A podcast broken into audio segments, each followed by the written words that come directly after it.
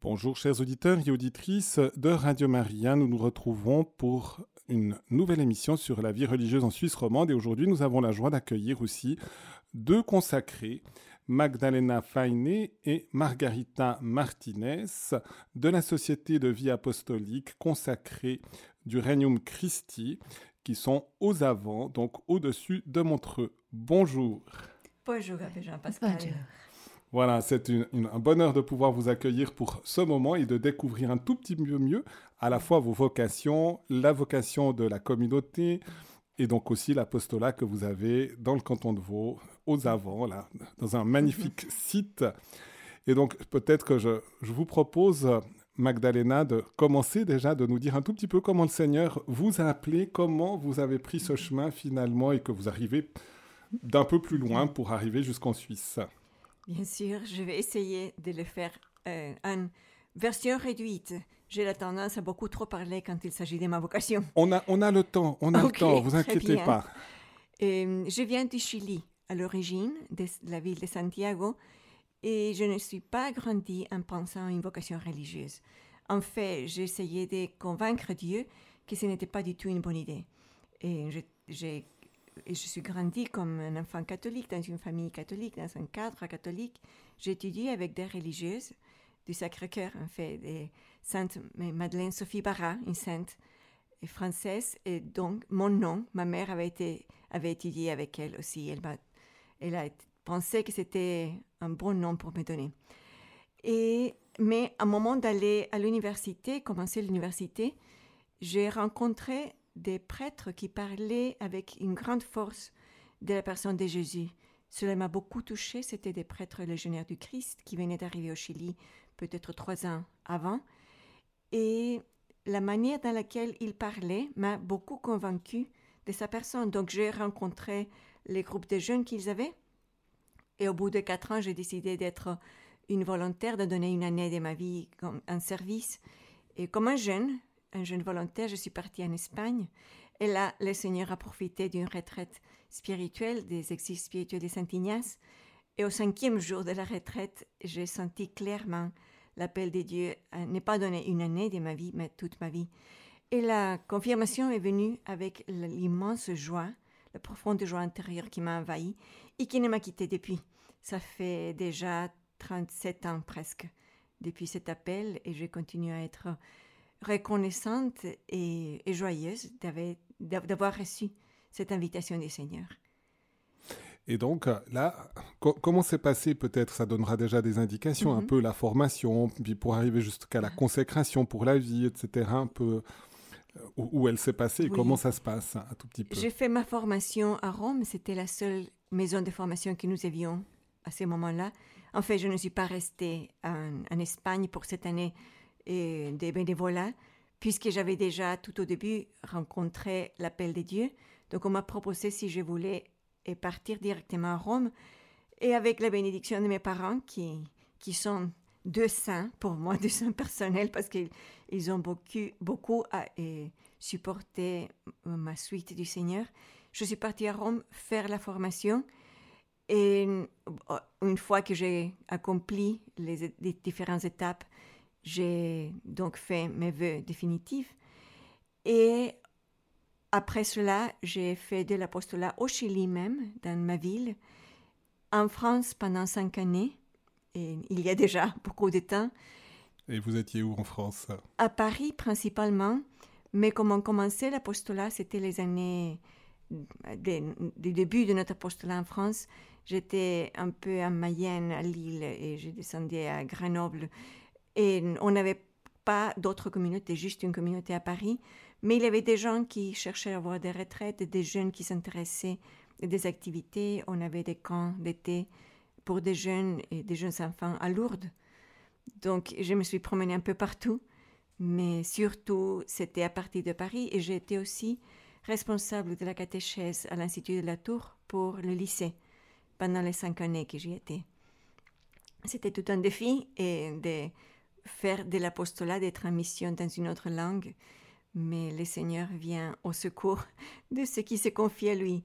Donc peu à peu, la langue est venue et cela m'a permis de venir et appuyer notre apostolat en, Suisse maintenant, en Suisse romande. Et après, et la France, c'était aux États-Unis aussi. Été 18 ans aux États-Unis. Et je viens, mon dernier apostolat avant de venir en Suisse était au Mexique, qui est notre, notre pays d'origine. C'est là où notre institution est née. Mmh, mmh. J'ose vous demander encore un tout petit peu comment. Qu'est-ce qu'on vous donne dans la formation que vous avez eue à, Rome? Bon, la formation que j'ai eue quand j'ai eu la formation est très différente de la formation que nous avons maintenant. D'accord, bah, ça permettra de le dire deux fois. il, avait, il a eu une évolution grande et nous avons commencé en 69 et avec peu de connaissances de ce qui était la vie religieuse. Il y avait, il y avait très peu d'entre nous qui ont fait une première consécration et qui peu à peu ont commencé à grandir avec l'arrivée d'autres jeunes filles. Et donc à ce moment-là, en sachant très peu, pratiquement il n'y avait pas un parcours de formation. Il y avait le désir de se donner au Seigneur et une, formation très basique des vies spirituelles, des, connaissances de la vie consacrée dans l'Église. Mais dans mon cas, par exemple, lorsque je suis arrivée, qu'il y avait beaucoup de besoins apostoliques, je n'ai fait que deux années de formation continuelle à Rome et des formations dans la vie spirituelle, spiritualité chrétienne, spiritualité de la vie consacrée, et une connaissance de Christologie, de Mariologie, très basique aussi, et des évangiles, de la parole de Dieu, de la vie liturgique et un peu des, des humanités en même temps, profitant qu'on était à Rome et des, études des, des littératures classiques, de l'art classique, de la connaissance de la personne humaine, du cœur de l'homme à travers l'art. Mais je n'ai pas fini la formation qui devait être de quatre ans à Rome parce qu'il avait des besoins. Donc on m'a envoyé tout de suite à, au Chili pour appuyer dans, avec nos groupes de jeunes.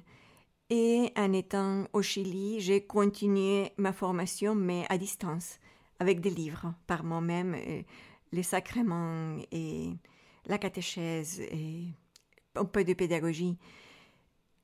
Au fur et à mesure que les années se sont passées, et nous avons mieux développé notre programme de formation et je pu finir à distance au milieu de l'apostolat. Il m'a pris plus ou moins 20 ans de, de compléter parce qu'il n'avait pas beaucoup de temps.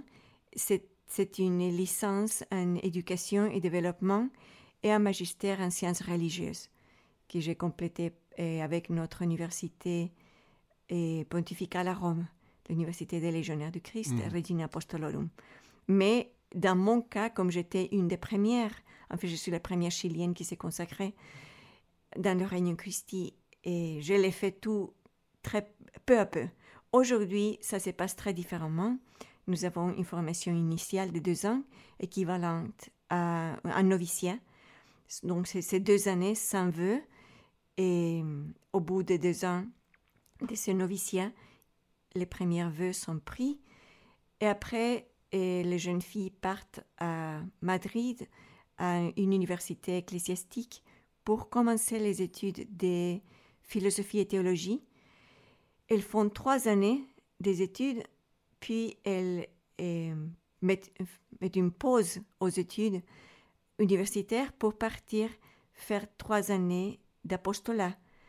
Et euh, avant de partir aux années apostoliques, elles renouvellent leurs vœux, mais c'est encore des vœux temporaires. Pour trois ans Pour trois ans. Cette fois-ci, Et de cette manière-là, avant de faire les vœux définitifs, au bout de six ans, elles auront fait l'expérience de la vie apostolique dans une communauté. Donc, c'est deux années de noviciat, six années de vœux temporaires, et au bout de six années de vœux temporaires, il y a les vœux définitifs. D'accord. Donc, entre le moment où on entre jusqu'au moment des vœux définitifs, ça fait huit ans. Huit ans, exactement. D'accord. Ce n'est pas ce que j'ai fait, mais, mais aujourd'hui, on fait les choses comme la Sainte Mère Église nous demande. D'accord. mais le Seigneur devait commencer quelque part avec nous et il a mm. fait des miracles. Je considère ma vocation un miracle. On, adapte aussi en fonction de l'expérience et puis mm-hmm. en, écoutant aussi ce que l'Église nous dit. Oui, bien sûr. Mm-hmm. Je me tourne maintenant vers, euh, vers Margarita. Alors, elle nous a dit aussi la difficulté de la langue, mais on va essayer quand même de parler en français. Et puis, si jamais, c'est Magdalena qui donnera un petit coup de main pour, pour la traduction si c'est nécessaire. De nouveau, comment le Seigneur finalement vous a appelé, un petit peu les origines, les éléments qui, qui ont été importants dans, dans l'appel du Seigneur et votre réponse. Merci. Et je m'appelle Margarita, je suis mexicaine. Et je suis consacrée depuis 26 ans. Le Seigneur eh, m'appelait très jeune. Je, je pense que je parlerai en espagnol. Non, non, non, non, non, essayez, essayez, essayez, essayez. quand je, eh, je suis, eh, quand je, j'avais un enfant, j'étudiais à, à l'école avec consacré consacré de Reino Christi. Je le connais eh, quand j'étais petite. Mm. eh, je pensais, oh, j'adore le, le consacré, mais je, je pense que mon, mon vocation, c'est autre, autre vocation. Et après, le Seigneur m'a dit, Margarita, tu es, tu es, tu eres mía. Tu es mienne. Tu es mienne. Et, je, ne comprends pas l'invitation del Seigneur parce que j'ai un jeune très amoureux, très, comment tu dis, j'aime beaucoup la fête, j'aime beaucoup eh, le monde.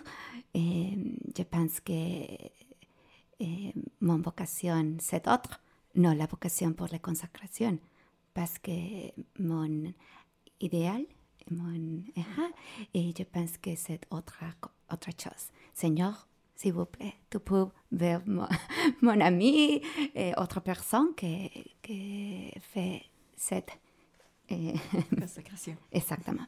Et j'ai parlé avec mon père, ma mère. Je lui ai dit, je pense que le Seigneur m'appelle pour consacrer ma vie. Et, il, et ma mère mon père m'a dit, Margarita, tu es très euh, folle. Tu es folle. tu es folle parce que tu es très active avec tes, amis et la fête et le monde. Et je lui ai dit, je pense que c'est une idée del Seigneur. Et je, je sais qu'elle m'a invité pour, eh, comment tu dis, partager la, la joie de pertenecer, de appartenir, appartenir à lui. Et depuis 26 ans, je peux dire que je suis très contente avec ma mission. Et je, maintenant, je, je, suis ici et à la Suisse et je travaille à, à l'école Le Châtelet, à la formation de jeunes filles. Et, et también. Aussi. Aussi, j'ai, j'ai à, à, page pour Instagram. Je suis une influencer catholique en espagnol. je partage l'évangile tous les jours, de lire les, les paroles de Dieu. Et, et c'est la mission que le Seigneur m'a dit, m'a donné maintenant. Je partage l'évangile tous les jours avec beaucoup de personnes de tout le monde. Et, et je sais que, que le Seigneur peut um, compartir, partager l'espérance, la foi, la joie et pour les... Merci pour la patience avec mon français. c'est un petit, un petit résumé. résumé de mon vocation. Est-ce que vous pouvez nous dire un tout petit peu qu'est-ce que vous avez eu comme autre apostolat avant d'arriver en Suisse? Et, J'ai travaillé à l'école à, à, Colombie. Mon, ma mission à l'école de l'école catholique mm -hmm. à Colombie pour um, sept ans. Sept ans? Oui. J'ai voyagé beaucoup en estos 26 ans. Et je suis à États-Unis. Estados Unidos. J'ai pas compris là. Que he trabajado. Elle, elle a, euh, elle a travaillé en mission dans des différents pays. Donc, un, c'était les États-Unis. Et les derniers, c'était Bogota, Colombie. Dans une de nos écoles. D'accord. Exactement. Donc, de nouveau, plutôt dans la formation, dans l'éducation, Exactement. ce qui est Mhm. encore le cas ici. Mm, Oui, oui, Voilà. oui. Vous, vous pouvez dire un tout petit mot de salutation en espagnol, comme ça ceux qui sont de langue espagnole vous entendront les saluer, et puis vous. Merci. Je pense que c'est une bonne idée. Eh, mi nombre es Margarita, Margarita Martínez, y agradezco el espacio que nos dan ahora. Es difícil para mí eh, expresarme en francés. Ahora lo hago en español con un deseo de que este mensaje de Magdalena y mío pueda llegar a sus corazones y expresarles un poco la belleza que el Señor nos da al seguirle. Él nos da esa esperanza, esa alegría para compartir con todos ustedes. Merci beaucoup Voilà. pour l'opportunité. Et peut-être là, on va, on va peut-être arriver justement sur le... le- D'abord, avant de regarder l'apostolat, je dirais dans le cadre de l'école aussi des avants, c'est un peu comment est structurée votre communauté et peut-être de nous la présenter. Alors, on a déjà deux membres, mais peut-être Oui. on peut évoquer un peu les autres, euh, les autres membres, peut-être brièvement, quelles, que- quelles sont les, les- les tâches aussi des autres membres de, de votre communauté. Maintenant, euh, au, au Châtelard, à, à l'Institut du Châtelard, nous sommes une communauté de six consacrés. Et je suis arrivée à peine il y a quatre mois et demi. donc, je suis nouvelle à la communauté, la plus nouvelle. Et c'est une communauté de femmes euh, mûres à niveau âge. Et il y a quatre d'entre nous qui sommes à l'apostolat et temps complet dans l'institut, l'institut avec euh, la formation des jeunes filles. Et Marie-Carmen Avila est mem- membre de la communauté, mais son service est au niveau du diocèse euh, de euh, Montreuil-Fribourg et Lausanne. Elle est représentante de no- notre évêque pour la prévention des abus. Donc, elle a un service à l'extérieur de l'école, mais elle fait partie de notre communauté.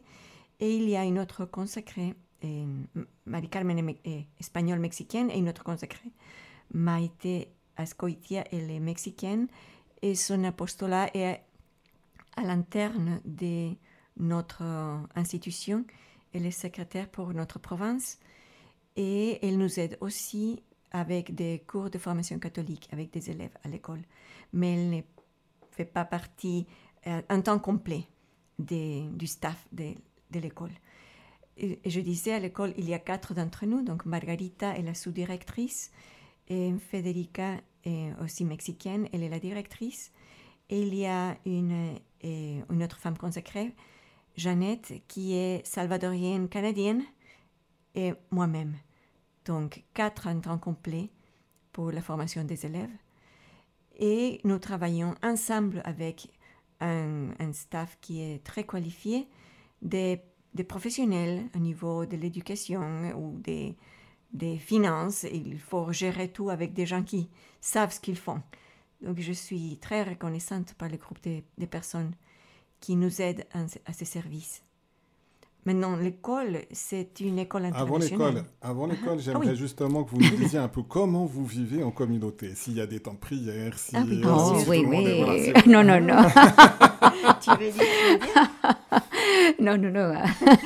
Et nous sommes une communauté de femmes consacrées, donc notre vie est organisée autour de la présence du Seigneur au milieu de nous. Et nous avons la chance d'habiter le cinquième étage du bâtiment, donc c'est notre petite maison avec une chapelle à nous. Et nous faisons la prière, et la prière du matin, l'aude. Quand nous pouvons en communauté, les horaires des unes des autres ne nous permettent pas de le faire toujours en communauté, mais si c'est possible, nous le faisons, sinon c'est à, niveau personnel. Nous avons la messe communautaire et deux jours par semaine, juste nous, Les autres jours, c'est avec les élèves. Parce que nous pensons que c'est important d'offrir la possibilité aux élèves qui sont là d'avoir la messe quotidienne. Et puis, il y a un temps de prière personnel que nous, nous prenons quand nous pouvons dans la journée chacune, et au, moins, une heure de, de prière personnelle, méditation, contemplation, lecture spirituelle, les chapelets pendant la journée, et nous essayons de prier complis ensemble tout le soir. Nous avons un aumônier sur place, le père Fergus. Qui a eu l'occasion de se présenter à Radio Maria pour l'émission sur le sacerdoce. Oh oui, très bien, vous l'avez écouté déjà. Il est notre aumônier et pour l'école et pour notre communauté. Donc, il, expose les saints sacrements tous les soirs pour que nous ayons l'adoration et la prière accomplie ensemble. Nous invitons aussi les élèves qui veulent venir à l'adoration pendant ce temps-là. Et une fois par semaine, les jeudis, nous avons aussi une heure eucharistique. Pour accompagner les Sacré-Cœur, nous avons une dévotion au Sacré-Cœur de Jésus. Nous sommes dédiés comme Société de vie apostolique au Sacré-Cœur et à Notre-Dame de Douleur, donc les premiers vendredis du mois.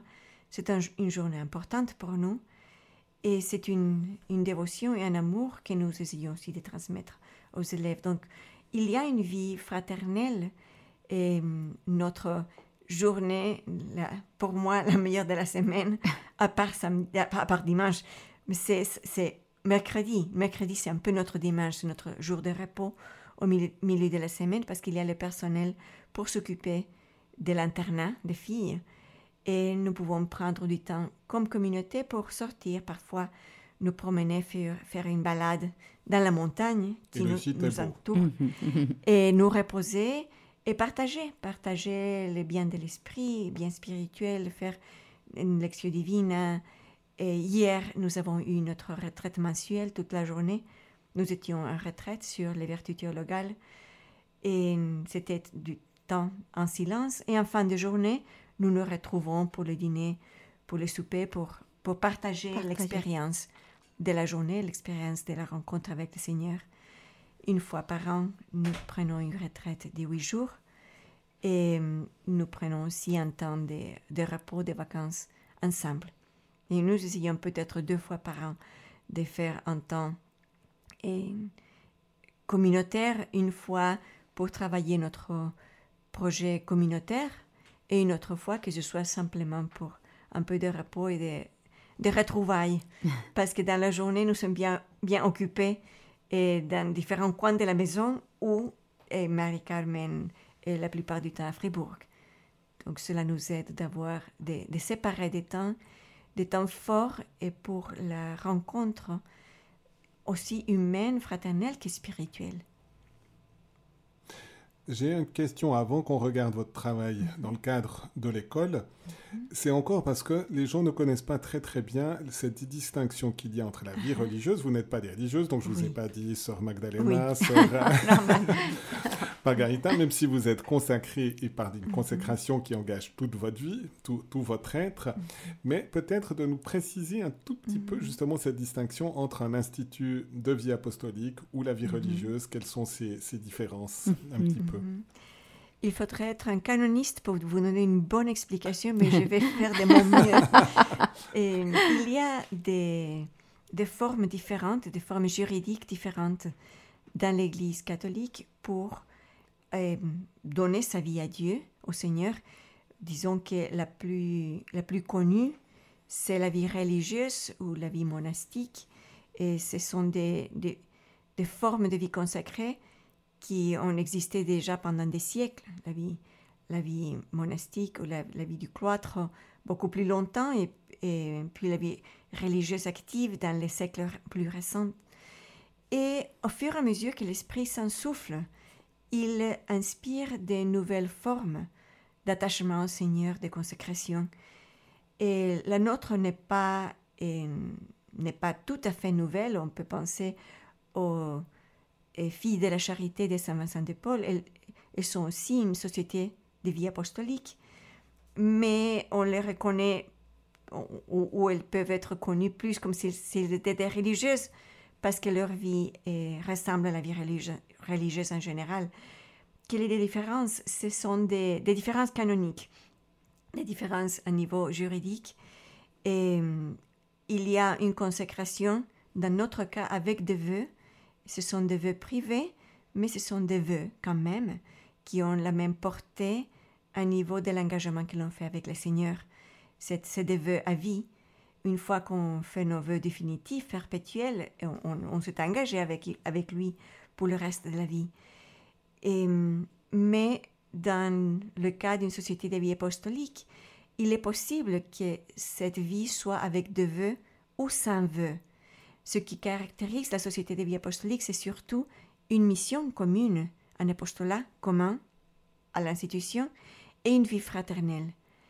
Et pour nous, la vie fraternelle, le fait d'être une communauté, de, de servir le Seigneur avec notre charisme particulier comme communauté, même si on a des actions apostoliques différentes, c'est une mission commune. Cela est très important. Mais une différence, par exemple, pourrait être le fait que, comme la société de vie apostolique peut être communautaire, ah, pardon, peut avoir des vœux ou pas, il y a, dans les cas de vœux, il y a la possibilité de garder eh, les. Comment est-ce qu'on dit ça en français et La gérance de ces, biens. Et, et, ça, c'est une grande différence avec une eh, vie religieuse où on renonce à ses biens personnels. Chaque et société de vie apostolique, dans son propre droit, doit euh, discerner et décider comment la gérance de ses propres dons, de ses propres biens va être, ou comment elle est conçue. Et dans notre cas, même si on a la possibilité de gérer nos propres biens, c'est toujours en dépendance de notre supérieur. Et cela nous aide à vivre et ces vœux de pauvreté que l'on a fait, par lesquels, même si on possède des biens, on ne décide pas comme ça, je vais faire ça ou ça. On, on, voit cela en discernement avec notre, notre supérieur et de, de la communauté. Mais la portée de la vie consacrée dans une société de vie apostolique comme la nôtre est la même d'une vie religieuse. Toute notre vie, nos, nos, qualités, nos défauts, tout est engagé dans le service du Seigneur à partir de notre charisme apostolique et dans les services de, de, nos, de nos sœurs de communauté, parce que c'est la famille que le Seigneur nous donne au moment de faire notre consacration. Donc, si une jeune, justement, à l'heure actuelle, se dirait, tiens, je me sens attirée vers cette vie, mhm. Je pense qu'elle pourra prendre contact avec vous. On aura l'occasion mhm. de dire peut-être un tout petit mhm. peu plus comment, comment vous rejoindre aussi tout à l'heure. Et puis, donc, il y a une consécration de dire, voilà, je, renonce à me marier, voilà, je, vis une consécration de mon être, corps et âme au Seigneur et, toute ma vie, tout en pouvant garder des biens, mais il y a quand même un peu de pauvreté. je, je, suis en lien avec une supérieure, un supérieur qui, qui va me dire euh, un tout petit peu comment gérer pour que j'ai plus de liberté intérieure et puis pas que je me laisse dominer finalement par les propriétés matérielles. Et puis le registre de l'obéissance qui est dans la vie religieuse, mhm. c'est le lien justement avec les, les, la supérieure. Oui, il y a une, supérieure dans chacune de nos communautés et elle, elle, organise notre vie, mais en fait, nous mhm. organisons notre vie en fonction de la mission de l'apostolat, mhm. parce que nous sommes une société de vie apostolique et nous nous considérons en même temps contemplatives et appelé à une évangélisation. Donc notre vie n'est pas seulement de prière, il y a une, grande partie de notre vie qui est dédiée directement à l'apostolat, mais notre, vie elle, est vécue en dépendance d'une supérieure dont la mission est de, nous accompagner ou d'assurer. Elle, est une, de nous, une frère de la communauté qui, porte cette mission vis-à-vis de la communauté, elle nous aide chacune à vivre cette consacration et à la vivre à partir de notre droit propre. En fait, notre euh, supérieure de communauté est Margarita, qui est ici. la supérieure, et on est nous sommes toutes très reconnaissantes qu'il offre ce service. Elle, elle a été nommée récemment pour, pour guider la communauté.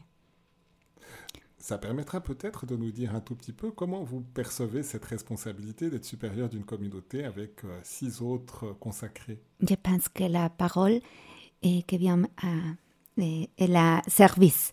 Service, c'est la mission pour moi d'accompagner les consacrés.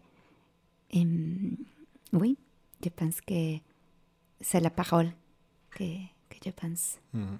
maintenant. les services, les... aha.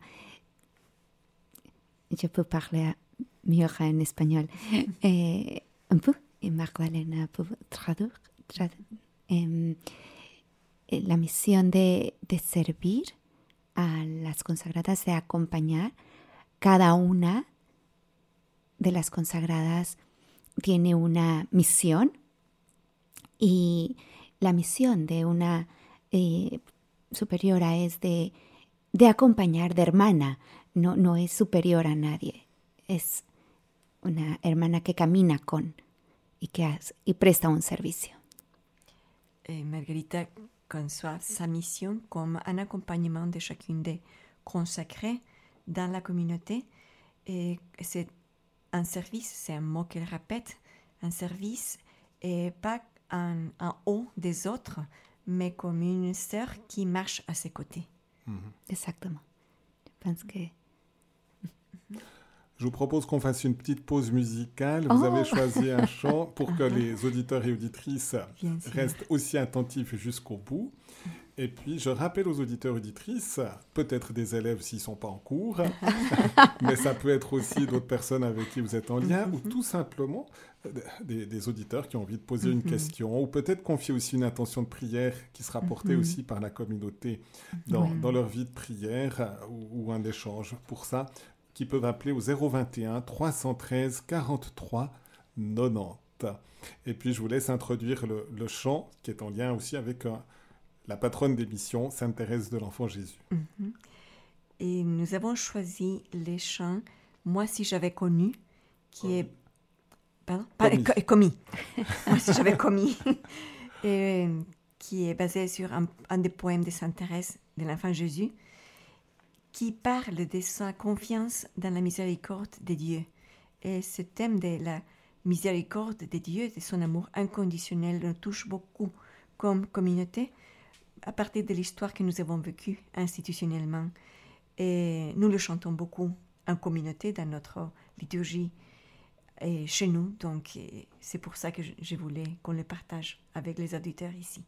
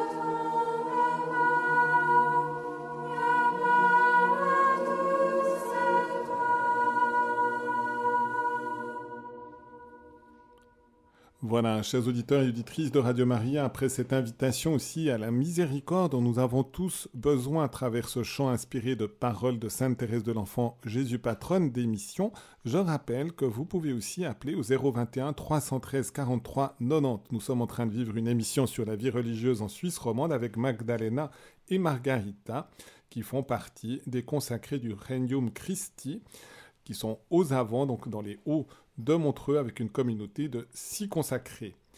Et je vous propose justement, puisque vous tenez une école, de nous dire un tout petit peu le, climat de, de l'école, le climat de l'école et, et, le charisme qui est le vôtre. comment vous... Voilà, c'est transmis aux élèves, puis un peu nous décrire un tout petit peu le nombre d'élèves, d'où ils viennent, qui sont-ils et quel est le projet éducatif? Avant de dire ça, j'ai oublié de dire quelque chose de notre communauté. On a quatre jeunes filles bénévoles qui viennent pendant une année. En fait, trois d'entre elles sont anciennes, des anciennes élèves de l'Institut du Châtelard et après passer leur bac, et, l'autre c'est une ancienne d'une autre de nos, de nos écoles, après passer leur bac, les quatre ont voulu donner une année. D'habitude, tous les ans, nous avons trois, quatre, peut-être six et jeunes filles qui nous aident et qui font partie de la communauté. Ils ne sont pas consacrés, elles ne le seront pas forcément, sauf si le Seigneur les appelle, mais elles vivent en communauté avec nous aussi. Donc j'avais oublié de faire mention de ces, ces, quatre trésors que nous avons là, que le Seigneur nous a envoyés. Qui, qui sont des jeunes filles de quel âge maintenant? Elles ont 18, 19 ans. D'accord, d'accord. Mhm. Très jeunes et très actives, très énergiques. Et leur, leur rôle, et beaucoup plus d'immersion, d'immersion avec les élèves parce qu'elles sont plus proches en âge, mais elles sont comme des, grandes sœurs pour ces, élèves qui, qui, vivent en internat mhm. pendant une année, loin de chez elles. Donc ces quatre jeunes filles qui sont là les, aident au niveau quotidien avec leur organisation, les accompagnent dans leur excursion de week-end et les apprennent beaucoup avec, avec leur exemple. Il n'y a rien qu'un jeune pour apprendre notre jeune les chemins de la suite du Seigneur. Et là, vous êtes combien d'élèves? Donc tous sont internes. Ils sont tous internes et maintenant nous avons 98 et jeunes filles. Il y a 32 dans l'école secondaire et il y a 66 au lycée. Elles viennent pour une année nous avons quatre, quatre niveaux de classes. Ils viennent pendant une année pour apprendre le français principalement, pour avoir une expérience d'ouverture à d'autres cultures.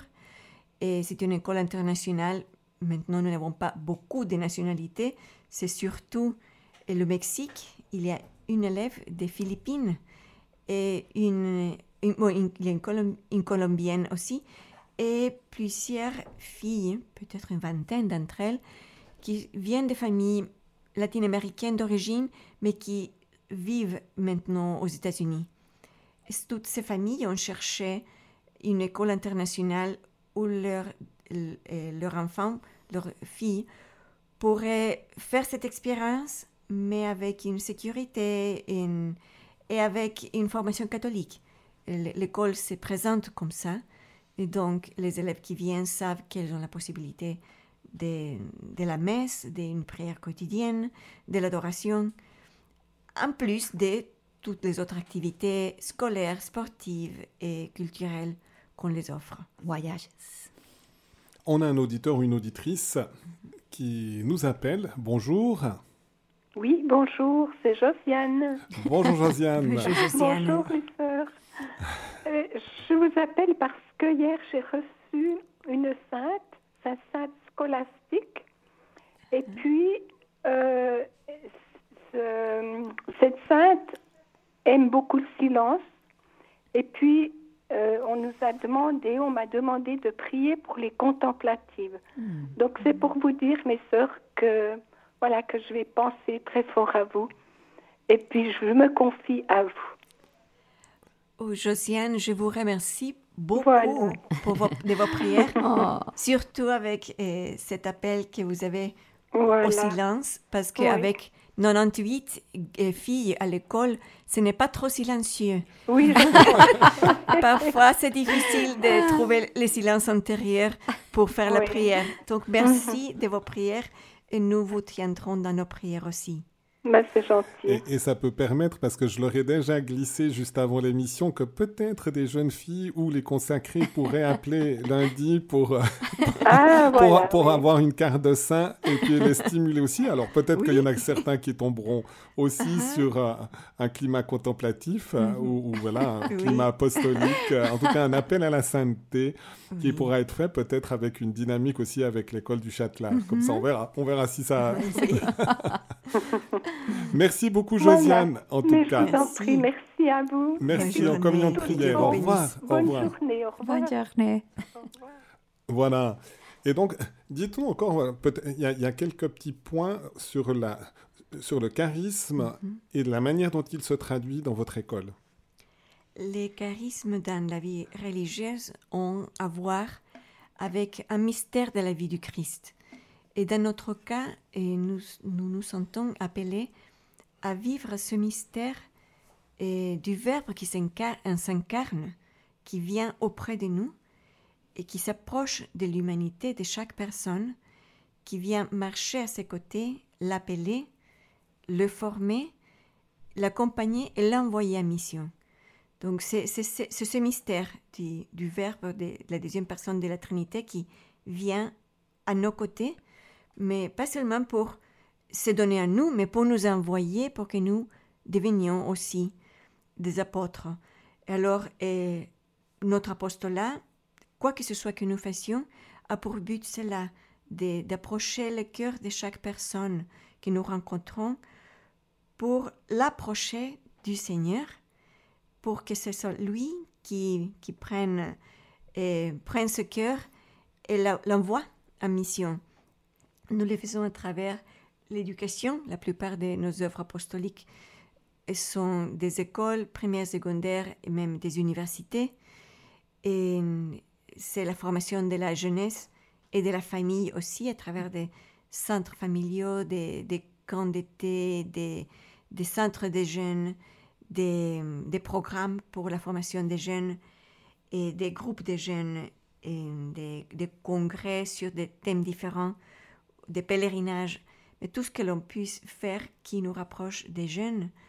Et il y a aussi des missions dans des situations des, des, pays ou des, des instances des personnes défavorisées, probablement beaucoup plus dans l'Amérique Amérique latine.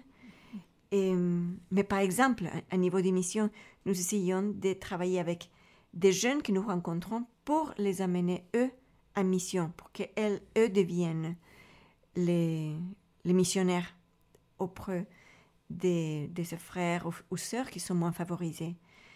Et depuis déjà plusieurs, plusieurs années, peut-être 30 ans, nous avons des missions à la Semaine Sainte avec des grands groupes de familles et de jeunes, et de jeunes qui partent toute la semaine évangéliser des endroits, des, des, hameaux, des villages, des, des lieux et pauvres pour amener la parole du Seigneur, pour amener la liturgie et les sacrements et pour accompagner leurs frères et sœurs. C'est, ce mot accompagnement est très présent dans notre expérience de l'apostolat. C'est de devenir un frère qui marche à côté des autres, un frère et une sœur qui marchent à leur côté. Et, et il y a aussi des apostolats à niveau des moyens de communication et la, l'apostolat au niveau de l'ense- l'enseignement dans des universités. Beaucoup de, de nos sœurs consacrées enseignent dans des- universités maintenant, ou d'autres apostolats, comme ce que Marie-Carmen, notre consoeur, fait ici dans l'église locale. Une figure aussi qui, qui Mhm. vous inspire et que vous avez choisi aussi de, de présenter parce Mhm. qu'on peut dire elle a, cette figure a accompagné aussi un peu la, la- les légionnaires du Christ et puis la, Mhm. le développement aussi des, des consacrés. C'est Mhm. Saint Jean-Paul II. Donc peut-être de nous dire un tout petit peu plus qui, qui était Oui. cette grande figure de l'Église Mhm. de- du XXe siècle et du début du XXIe. et qui est, c'est vrai, bien connu, mais peut-être encore plus spécialement, comment il vous aide d'une certaine manière aussi dans, dans, à réaliser votre charisme d'éducation? Son exemple comme apôtre des jeunes nous a beaucoup interpellés toujours, personnellement, et, on en parlait avec Marguerite avant de venir, nous nous sentons partie de cette génération de jeunes qui ont été touchés par la parole, l'exemple, la force d'évangélisation de Jean-Paul II. Et dès, que j'étais, il, a été élu pape quand j'étais au lycée, je commençais le lycée. Donc, de cet âge-là, je l'avais déjà comme un, un, exemple, une figure à imiter. Et la centralité de la personne du Christ dans son magistère et de la miséricorde dans son magistère nous a touchés institutionnellement parce que d'un côté, nous avons une spiritualité qui est très christocentrique et très centrée dans la personne du Christ et particulièrement du Christ roi et du cœur du Christ roi. Et, d'un autre côté, nous nous sentons appelés nous nous sentions déjà appelés, et autant les légionnaires du Christ que nous qui avons, sommes nés de, la même fondation, à apporter ce message de la miséricorde et de l'amour inconditionnel de Dieu. Mais après avoir vécu et notre propre parcours institutionnel de découverte des flots de notre fondateur et la souffrance, la douleur qui est venue avec cela, la, rupture intérieure avec la perte de beaucoup, entre nous par exemple, de beaucoup de nos sœurs qui, sont parties, et, l'expérience de notre faiblesse institutionnelle et humaine. Et je pense que nous nous, nous, nous sommes sentis très interpellés par ce message de la miséricorde divine et de l'appel à reconnaître notre faiblesse humaine pour sortir à la rencontre de la faiblesse humaine en général. Donc c'est en même temps et cet exemple d'un Jean-Paul II qui, qui était un apôtre, un apôtre inlassable, qui, a parcouru le monde, qui est sorti à la rencontre d'autant de personnes qui cherchaient à parler leur langue pour leur parler au cœur. Et d'un autre côté, euh, euh, ce prêtre, cet évêque, ce pape qui portait le message de la miséricorde tant au cœur, qui, qui nous a nous a aidé nous façonner, je pense, comme institution. Et dans, dans les temps que nous avons partagé avec lui, le désir d'être des apôtres comme lui et de porter ce message de miséricorde et d'accueillir dans la miséricorde c'est ce qui nous sont confiés par le Seigneur. C'est un peu ça. Je pense que c'est important aussi à mhm. l'heure actuelle ce message de la miséricorde qui est très délicat à faire. Et peut-être que mhm. l'expérience aussi de, de Marie-Carmen mhm. qui, qui, doit intervenir dans des situations d'abus, parfois réelles, parfois non réelles, ça dépend aussi. Il faut faire un véritable discernement. n'est pas en train de se dire la miséricorde doit gommer les abus elle doit conduire à une vraie conversion et non pas à chercher à justifier ou à taire, mais véritablement de faire un travail dans la lumière de la vérité pour que le cœur puisse vraiment venir au Christ et de garder que tant qu'on est en chemin. La miséricorde est possible, la conversion est possible, la réparation aussi est possible de ceux qu'on a pu blesser par un agir mm-hmm. d'abus. Je pense que c'est quelque chose d'important. et qui rejoint encore le, champ que vous avez choisi. Moi, si j'avais commis tous les crimes possibles, euh, voilà, et, uh-huh. finalement, même les crimes les pires, uh-huh. finalement, devant la miséricorde de Dieu, sont capables d'être d'être jetés dans la fournaise ardente, d'être quelque sorte brûlés. Mm-hmm. mais c'est de loin pas de, de, cacher ou de camoufler, mais mm-hmm. véritablement d'oser venir à la lumière, finalement, pour... Euh, oui, et la miséricorde a besoin de la lumière et de la vérité pour qu'elle soit vraie miséricorde. Oui, tout à fait. Margarita, par rapport à Jean-Paul II, j'ai vu tout le long, parce que mais les auditeurs ne le voient pas. Alors que vous acquiescez, vous, voilà, il y avait un petit signe de tête, oui, oui, oui, oui, oui. Oui, oui, oui la même chose que Magdalena dit, je, pense que... mais, mais peut-être de, de, de, nous dire aussi... De... La, la première phrase que Jean-Paul dit à tout le monde, em, él di, eh, no tengan miedo. N'ayez pas peur. Ajá, de abrir en par en par las puertas a Cristo. De abrir Ouvrir les, les portes. les portes. portes. Grande ouverte. Euh, ajá. Cette phrase pour moi, c'est importante toujours. Ne t'inquiète pas. non? Mhm, mhm. Je suis avec toi et partager. Du reste, c'était d'ouvrir les portes au monde de la culture, De- au monde de la politique, Exactement. les États. Oui, Voilà, c'était vraiment très largement lancé en disant le Christ, justement, est capable de, de vous aider dans tous ces registres de, de la vie humaine et de la vie spirituelle. oui. Oui, et justement, cet, cet appel à ouvrir les portes au Christ et, à son appel à la conversion nous pousse aussi à, à travailler dans tous les domaines. Ici, l'école que nous avons, c'est évidemment pour des enfants des familles aisées, mais eux aussi ont besoin d'être évangélisés. Mhm. Parce qu'eux aussi doivent comprendre qu'ils ont reçu un- un- une mission au baptême et que le Seigneur leur, leur donne et des, des moyens particuliers et les met dans une position privilégiée pour pouvoir offrir un changement à ce monde, s'ils acceptent le Seigneur. Mhm, mhm. Peut-être sans trahir de choses confidentielles, mais aussi ça- ça montre si, si quatre jeunes sont prêts à donner une année, c'est déjà une année hein, pour, Oui. pour ça, puis après on ne sait pas si ça ira plus loin également, mais, mais ça montre que les cœurs des jeunes peuvent être touchés. Euh, Oui. Et peut-être s'il y a un, sans mentionner de nom, en gardant une discrétion, mais peut-être de quelle manière vous percevez ce travail finalement de l'Esprit Saint qui, qui, qui vient féconder, qui vient tourner les cœurs vers, vers Jésus? Il se fait présent et sans lui, nous ne pouvons rien faire. Et c'est une, une, une constante qu'il nous guide parce que le travail avec la jeunesse n'est pas facile. Les adolescents sont, sont difficiles, sont et, résistants. Et des jeunes filles adolescentes, loin de chez elles, qui croient que oh, et maintenant elles ont toute la liberté pour faire ce qu'elles veulent, mais elles- sont et, et nous, et nous donnent du travail.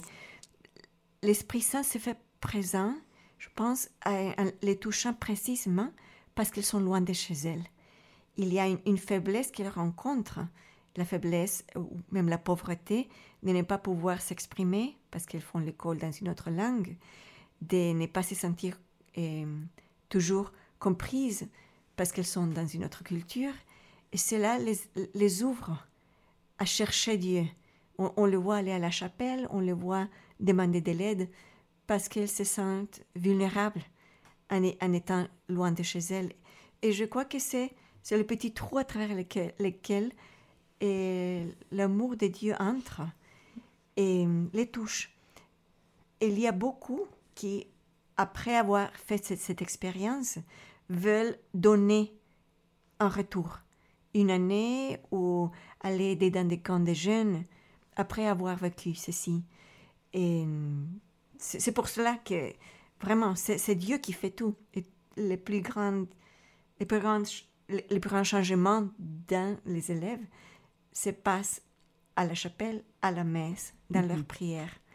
Parce que c'est là que lui-même touche leur cœur. On approche gentiment de la fin de l'émission. Mhm. Je vous propose de nous dire un tout petit peu comme on peut aussi vous rejoindre si, si du monde veut vous faire une visite, qu'est-ce qui est possible, ou, ou- ou même s'il y a une jeune qui voudrait euh, peut-être euh, soit de l'autre bout du monde, soit, soit plus proche, euh, faire l'école et dire bah, j'aimerais bien bénéficier de, de cet enseignement et de cette éducation. Bon, nous sommes soit à travers l'école, Institut Le Châtelard, et École du Châtelard en Suisse, et, et sur un, si- un site internet. Il y a aussi la page directement des consacrés du Regnum Christi, mais je pense qu'il s'appelle en espagnol, n'est-ce pas? Consagradas del Regnum Christi. Regnum Christi est toujours en latin. Et donc, si quelqu'un tape Consagradas del Regnum Christi, et ils vont trouver l'accès à la page en français. Mhm.